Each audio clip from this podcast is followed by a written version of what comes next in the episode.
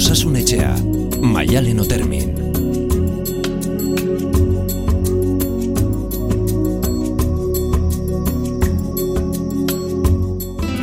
Tengo una pregunta, tengo que me invade, me invade la curiosidad. Tengo una pregunta, tengo que me invade, me invade la curiosidad. ¿Quién será? Ay, ¿quién será? ¿Quién será la felicidad? ¿Cómo será? ¿cómo será? ¿Cómo será la felicidad? Pam para para para para eh. Pa, para para para Izar arregi egunon, Kaixo egunon. zer mu zaude? Ondo. Ondo. Gustora. Eta bitu zegai politakin. Mhm, Zoriontasuna. Bai. Ongitorri, Ez zoriontasuna Ez ere. du kasualitatez ekarri kanta hau. Izan ere, e, duela aste batzuk, argi ibili saiora entzule batek deitu zuen, kanta hau bera eskatu zuen eta eta zer esan zuen. Nik uste dut, e, garai hauetan, zoriona tasunaren bila askotan gabiltzera, eta igual konturatu gargia gure baitan ebadago eta pixkat, eta hori, ez da? Izan gaitezen zorion txalda neurria mentzat. Hori esan zuen, kanpoan dago, barruan dago, E, pixkatez e, guztiz dago barruan. Beste osea kanpoko aldagaiek nola eragiten diguten, eta hori nola kudeatzeko gaitasuna edo momentua dugun. Baina zoriontasuna barrutik dago.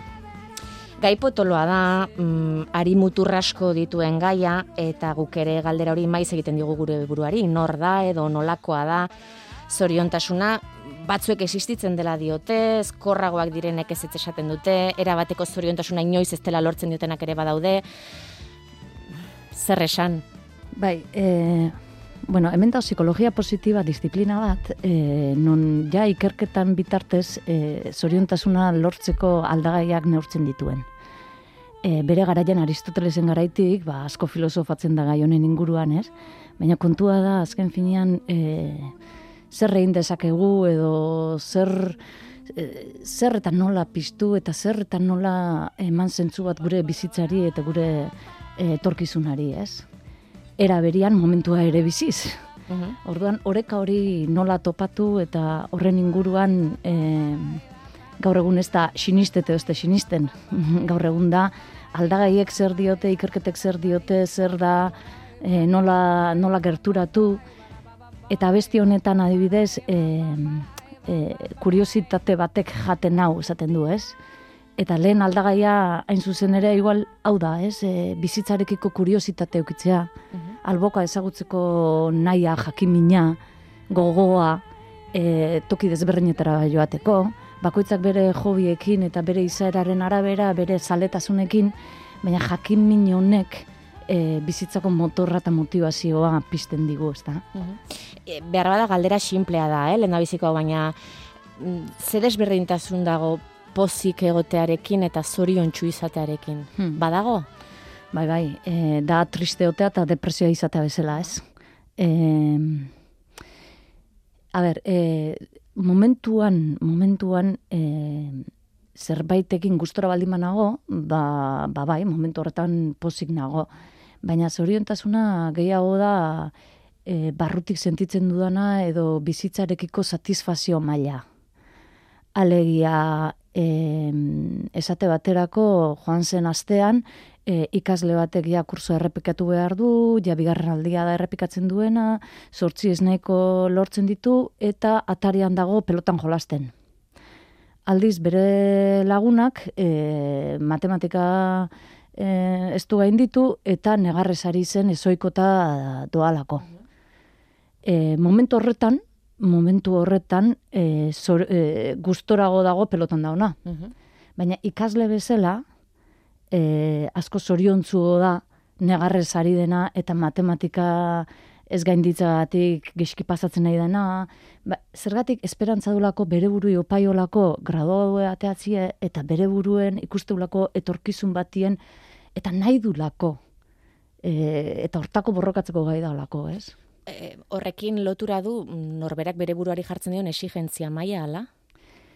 E, hemen aldagai nagusile zoriontasunekin zerikusileakena da, bai, exigentzi maila bai, eta gero optimista izetie, eta guzti joanak ere bai, baina bati bat, eta hau e, ikerketa desberdinek e, esate behala dela, da kontrol zentzazioa.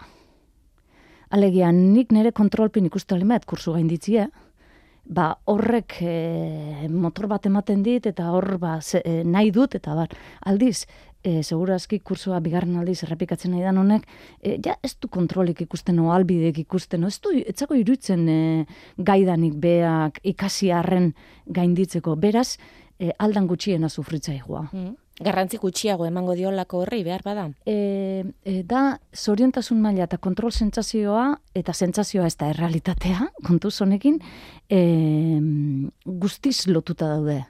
Esaterako, e, ni zurlaria izango banintz, e, ez nizela, ez, baino ba, zurlari bat e, da gustora bizitzakin, batetiken e, itxasoakin eta naturakin kontaktua duelako, kirola egiten duelako, eta kirola ere dalako beste aldagai bat gorputza eta burua orekan mantentzen dituena, naturakin kontaktua ere beste aldagai bada, e, kirola egitean arnazaren kontzintzia eta bar, hor aldagai desberdina daude, baina bati bat, e, eta hau ikerketak esate, e, honen inguruan ere, da olatua kontrolatzen dut eta jakina da konstienteki itxasoa gure gaineti daola, eta bai itxasoa, bai sortzimileko mendia, bai natura beti izango hagu baino gehiago, ez? Baina e, zuflari batek sentitzen duena olatua kontrolatzen, mm. gainditzen, eramaten duenean, e, izen berdu deskriba ezina, ez? Baina dibide horri helduz olaturik ezpadago? E, olaturik espa, espadago mm, zur... Surflari horrek frustrazioa senti dezake? Mm, bueno, otopatuko luke buzeatzen. Ja. E, kontua da, zurlari batek ba, plastikoa ikusten duenean, o, o itxasua zaurituta ikusten duenean, e, hor zer sentitzen duen, eta zer min sentitzen dituen, ze gauz bat hainbeste sentitzen duzunean, ba, maite mina, jakin mina, lagun mina, Osea, e, bi atalak daude, ez da, zuk bizitza biziki sentitzen duzunean, e, biziki urraure egite zaitu, ez? E, bi, bi, bi esparro dozka, mm, eta hori da ederra eraberian, ez? E, itxasua da ederra, baina kontuz eraberian, eta hor beldur bat izan behar dugu, baina beldur hori kontrolatu behar dugu. Eta hemen dago beste punto oso garrantzitsu bat, eta da, ez dago zurlaririk, e, olatua kontrolatuko duenik, eta itxasoan orduak eta orduak eta orduak pasatu ez dituenik. Ja. Implikazio bat behar du horrek. Eta entrega bat eta lanketa bat. Baina edozen, edozen pasio dugularik, e, psikologian apasio naua, oza, bai, e, bizitzen dut, sentitzen dut, nahi dut, orduak eta orduak eta orduak, violinista batek, orduak eta orduak eta orduak, alpinista batek. Beraz, e, baldima da, kontrol sentsazioa zoriontasunekin lotuta dagoen aldegain aldagai nagusia kontrol hori lortzeko e, batetik gure esku dauden gauzetan e, oinarritu behar naiz eta bestetik e, saiatu behar naiz. Orduan momentuko gustoaren arabera behar bada ez du nahi ikasi.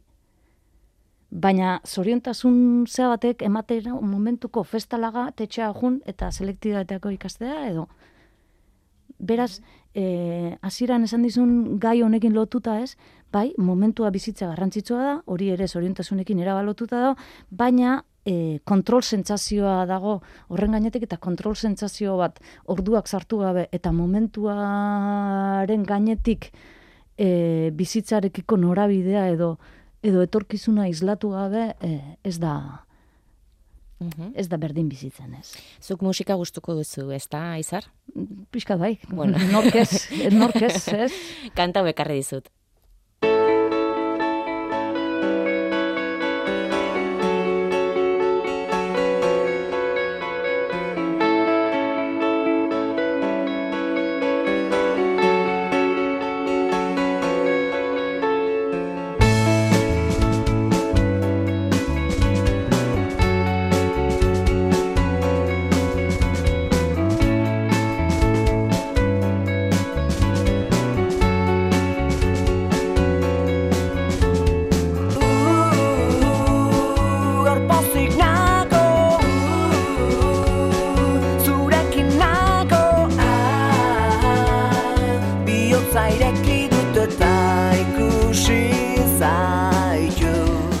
Aldagai asko aipatu dituzu izar, jakin mina, jarrera, kontrol sentsazioa, e, kanta honek gaur pozik nago, zurekin nago, dio, bihotza ireki dut eta ikusi zaitut.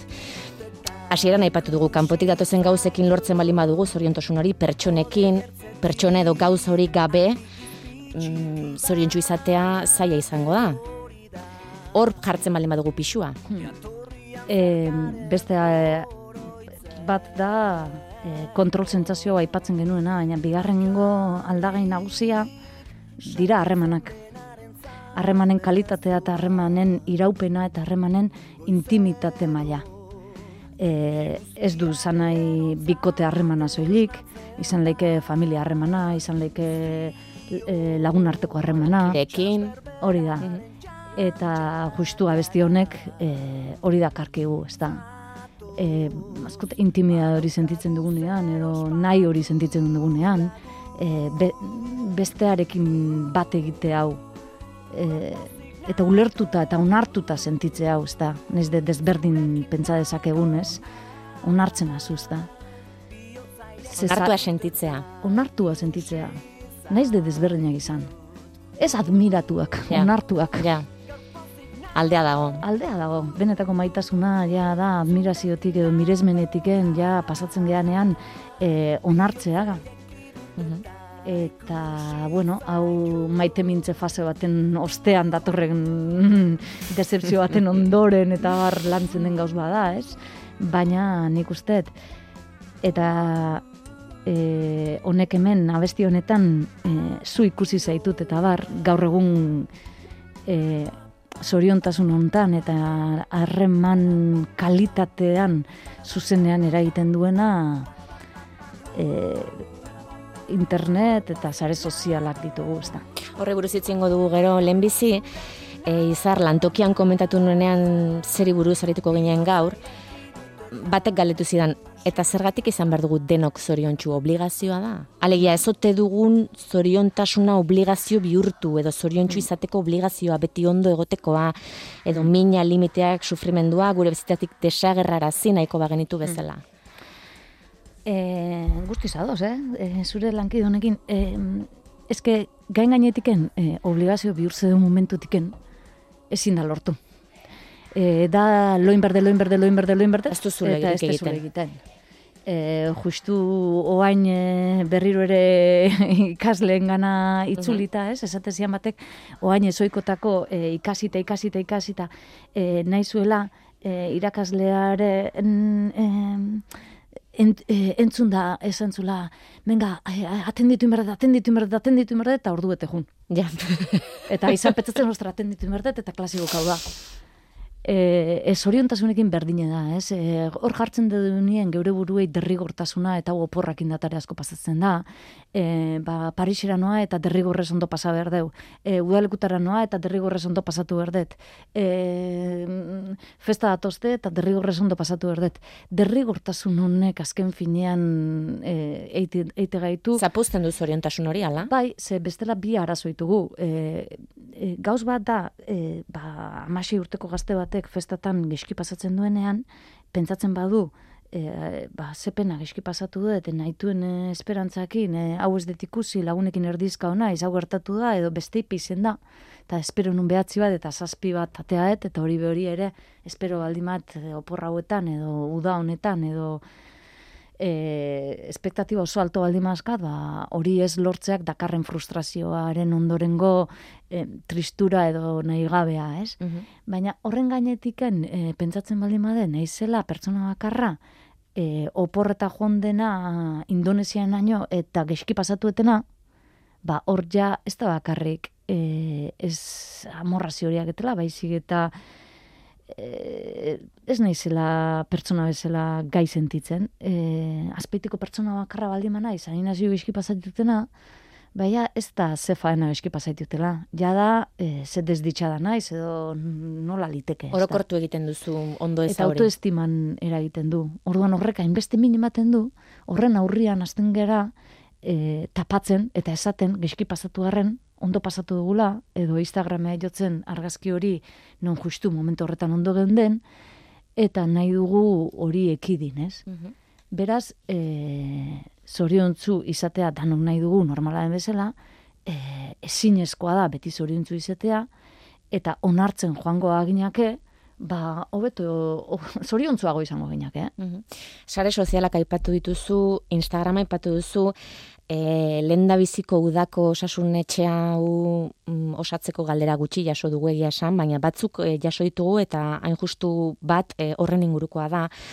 E, egunon, nire alabak Instagramekin duen harremanak kezkatzen nau, Mm. bertan ikusten duen influencerren pare bizi nahiko luke, baina jakina hori ez da posible. Nola erakutsi dieza joket bertan ikusten dena ez dela beti dena egia. Ez direla erakusten duten bezain zoriontsu eta nola lortu bere burua gauza horiekin etengabe ez konparatzea idealizatuta daukat dena. Hau da gertatzen nahi zaguna, ez? Eta dakez ikusi zuzena zure lankide honek esaten zuena gerekin, ez? Hemen eh esmango nioken ahalkoa da eh berak bere kezkak horrela agertzen dituen einean e, bere tristurak eta bere zinak eta bere gaztetako eta ezen gazte mm, gareneko e, e, frustrazioak ere agertzea, ez? Ba, espero nuen ba, aipatzen ari ginena, ez? Espero nuen lauro koporretan oso ondo pasatzea ez da genungo kanpinean eta begira zaizagun gertatzen, ez? E, ikusteko ez dala ezer gertatzen. Eta ikusteko e, ezinezkoa dela beti hola egotea. Eta ez da egia esan ordez, hori bakarrik ez da egia. Ze behar bada Instagramen azaltzen momentu hori egia da. Baina ez da azaltzen e, bestelako momentua, ez? Tristura ez da azaltzen, tristura ez da igotzen sare Bai, sozialetara, eh, oroar. E, beste zea batek esatezin ez, gazte batek esatezin ez, itxuri honez, e, beak diario egunerokotasun zeak idazte zitun ez, idazten asko espresatzen da eta bar, eta esatezin, jo, izagar, konturatu naiz, nire bizitza oso tristea dela eta ni ez naizela zoriontzu. Eta bere, bere egoera ez da hori, inundik inoa, beha gaina oso, oso espresioa da eta eta badaka zoriontasun maila handi bat, ez? Baina, e, egia da bizitzako orapilotza daukala eta familiko gaiatik itortzen da, eta bar, eta zergatik dioz hori? Eske, egon naiz nire diario algetzen. E, amaike urtetik idazte duten diarioak, orain e, mezazpiazka. Eta dana tristea ia. Ta esan nion, ja, eta zure urtebetetzeko egunai buruz idatzi aldezu. Eta beste hau esautu zenun egunai buruz idatzi aldezu. Eta gu hemen konsultan hitz egiten dugunei buruz idatzi aldezu. Ez, ze idatzi ezu.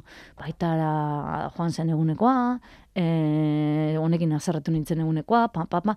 Claro, Gauza txarrak bakarrik. E, baina e, oso ona da idaztea, ze azken finien zure mina lantzen naizea eta erantzun resilientea da, eta da zauriari e, hau oxigen eta botatza bezala pikatu egiten da, desinfektatu egiten da, beraz triste egotea beharrezkoa da zauriak sendatzeko, ez da beste biderik, urrungo bidea da operazioak eta hori ja, zera beraz, e, idaztea eta espresatzea eta tristurak eta guztia hau dana oso ondo dago, eta egia da hori dana sentitu duela, baina ez hori bakarrik. Beraz, esaten nion, bueno, idatzi baldin badezu, oain, borratu, puzkau, nabazu puzkau, ja, eman du berez ere gine, puzkau. E, edo asmatu zure mundu ideala, eta egin e, eguneroko bat, e, bat doramon bat zina bezala nahi dezuna sortuz. Ze fantasia horreta joatea ere, bada e, lanketa bat, eta bada beti ere jakin da fantasia dela, ez zure burua sinistuta hori lortuko ezula, ez? E, eta Instagramekin justu alderantzizkoa gertatzen da. Orduan, e, da, e, un- ama honei izango nioke, ba, bi gauzak esateko. Ba, adibide hau jarri, e, diari jukin zer gertatu zakon, e, neska batei, eta neska orori edo pertsona orori, eta eraberien e, argazkiekin ere bai, ez da. Hor e, hitz e, gakoa, bueno, hitz e, bat baino gehiago dago, eh? baina hitz gakoa izan daiteke konparazioa. Hmm. Hmm. Bai. Konparazioa eta non jartzen dugun konparaketa horren zentzua, ze gazte batek adibidez konparaketa beti izango du, ez da. Eta hain gazte ez garenok ere beti ari gara behin da berriz konparatzen. Eta gauzua da konparatzea neuk e, ze gazte baten gaia nun nago, zenbatean joko, osea, bat garbi baldimake ikasle hona dala, e, behar bada ez ditu konparatuko, osea, baldimaki txarra dala ere ez ditu konparatuko, baldimaki zenbaterainoko ona naiz hontan. Mhm. Ba, hor, e, naiz ona zuk ni ikusten naizun neurrian. Zuk pentsatzea bazu, nik, e, ni e, azkarra naizela, ni azkarra sentituko naiz. Mhm. E, ez dudalako garbi zer naizen. Baina hori da beste esku usten duzulako zure valorazioa. E, ikerketa baten barruan zaudulako, zeure burua ari zarelako deskubritu nahian, eta e, dudak e, izatea guztiz e, normala eta prozesuaren parte da, eta duda hoien aurrian e, bestek uste duten azutaz indarra hartzen du. Orduan, e, momentu batzutan, nahi dut sinistea zuk e, ni azkarra naizela eta orduan edo gezurra esango dut edo baina da neure buruari gezurra esateko modu bat. Ez nahi ikusi edo min ematen dulako eta berriro ere kontrol sentsazioa bueltauta. Osea, baina eske zure esku aldimado aldatzea ikuste errezo da. Zure esku aldatzea e, nahi oso ez ikusi mingeiea eta. Ja. Hau, askotan pasatzen da, nek aste batek zote baldin mait, e, aste burutan ekiz konsumoakela, ni bakit, aste bukaretako ekiz konsumo horren ondoren e, sobratzekona astin zahar hartzeula. Bos zigarro horretzeitula esate bait, bakit amarrerreko itula. Baina ez zatai nahi gezurretan, bere buruia izako gezurretan. Ze behai kostatzezako onartzie e, zemateainoko dependentzia gen, edo zemateaino, Be, eta ikuste bau nik sinistetela, beak ez sinistu iteu. Mhm. Baina ez da, ze da irabazteu, egia. eta gaina ze irabazteu, ba, nahi gezurreta, oza, esan nahi ni ez nago juzgatzeko, ni nago laguntzeko eta hausnartzen e, biderat, ez eta batean bideratzeko, mhm. bai, eta, eta hor ikusiko alu bere esku da hola, hor errezo onartuko luke. Ikuste hau, indefensio baten barrun baldin badago, e, pff, bihar, bihar enterauz, ez da onere esku hau konpontzia. Mhm. Eta orduan, et- datoz gezurrak, datoz eh, zurrunbilo bat, ba, ba urrutiraino joan laikena, eta bizitza ez erreal baten isla da, ez? Mhm. E, urrengo galderak kontrol Mm. sentsazio horrekin izan dezake lotura. E, egunon, konfort gune delako horretatik ateratzeari beldurra diot. Hmm. Arreskatzeari beldurra da badakit, baina hortik ateratzeak antxietatea eragiten dit. Badakit, denbora laburran ezin dela erantzun, baina behintzat tresna txikiren bat emango Hmm. bazen idate, edo nola hasi honi aurre egiten. E, hau, baina- Diot, zoriontasunarekin lotura euki dezakelako. Bai, e, Eduardo Punxet e, eta beste autore batzuk ere bai diote edo definitzen dute zoriontasuna beldurreza. Mhm. E, Eta ardura eza, behar bada. Bueno, ez dut punxeten Em, mailan jarri bai, nahi, eh, baina bai, bai, izan bai. daiteke baita ere. e, e, beldurra ez izatea zoriontzu izatea dela. Nei beldurrik ez izateak beldurra ematen dit, ze beldurrak babestu egiten gaitu.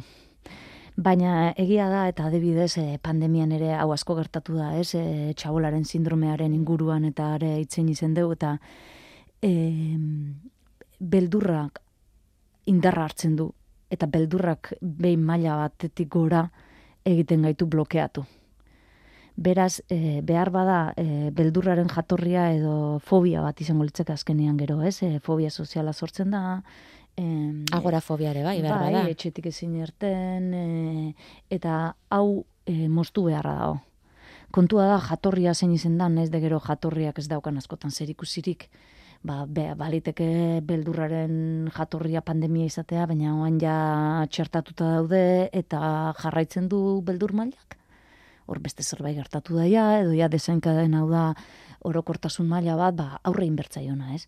Beraz, e, hor lehenik eta behin, e, intensia de altu egia baldima da, eta depresio bat ere baldima dago, beldur horren atzean, e, hor e, ba, medikazioa ere pentsatu egin beharko genuke, baina behin pixka jaisten danean, beldurra gainditzen da, beldurrari aurre eginda. Bizikletan ikasten da, bizikletan montauta. Txofer ikasten da ez teorikukin, praktikukin. Beraz, e, jasoko ditugu klase teoriko batzuk eta entzungo dugu nundi datorren beldur hori, e, ze inguru eta ze inseguridade dituen, pan, pan, pan, pan, hau dana e, parte teoriko bat egingo deu, baina iritsiko da momentu bat non esan bertzaion, ei, e, gauza txiki konkretu bat, e, lehen egunean ezingo ezu, baina ja hasi bergea lehenengo klase praktikukin. Eta lehenengo klase praktiko da, segi ikastola alaban bila. Edo e, gauza txiki bat, be, ez dakiz zer, e, kasuan kasuko izango ditzeko, baina hola, Asteburu pasekin improvisatuta. e, asteburu pasa gehiagi da. Bueno, egun pasa, nahi baduzu. E, gehiagi da, etxetik ezin du nerten batei Ja. eta konforte gora daun batei, gehiagi da, baina da, e, juntzaite letxugi eroste aurreko den da. E, Bai, gauza txikiak, gauza, ala? gauza txiki handiak, ze lehengo pausoa da zailena. E, oso lotzatia dan batek ere, eta adibidez, e, mutismo selektibo zaukan ikasle batek ere, e, da lehengo aldiz hitzeiti da zailena.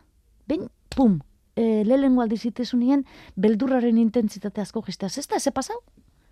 Baina ez dara, ze pasau jakiteko, e, montau inbertza beldur horren gainean. Eta ondoren da, beldur horrek, e, ja ikustezunin zeuk beldurra gainditzezula, eta ez beldurrak zu, beldurraren intentsitatea joango da geisten. Baina ez pentsau ez dara egun batetik beste beldurra joango zazula. Beldurra gehitzen, gehitzen, gehitzen, gehitzen, zurrunbiloan gorak ajundan bezala. Orain joango da, poliki, poliki, 0,1 utxillo, 0,1 utxillo, 0,1 utxillo, 0,1 utxillo, eta ja, ben, kontrolatzezunean, taka, taka, taka, taka, ja, ja izango zea gai, eta hor, izugarrizko hobekuntzak eute ja. Ba, esate baterako ama batei alaban bila joateko esan eta ekarri, eta ja urruna jasan, e, zera parkea juntzan ja urrengo aste betera, ez? Beraz, eta parken bi ordu egontzan alaba hor jolasan zagoen bitartean beste gurasoekin hitz egiten, ez? Eman dan hobekuntza papatean izan dan, baina hor gero kontuz, eh? Poliki, beraz, e, egin dezala lista bat, e, beldur gutxiena ematen dionetik, beldur gehiena ematen dionea, e, eta beldur hori gainditzeko, e, ba, gauza txikien eskalera bat egin dezala. Mhm. Errexenetik hasi, Errexenetik eta konkretunetik eta e, bati bat hasi behar deu exitue izango deun gauza batetik. Ze lehen ariketan, ja. e, ez, e, Ez bada ongi ateratzen. Ez bada ongi ateratzen, e, do, e, failatzeko beldurra dago beste beldur dalan gainetik.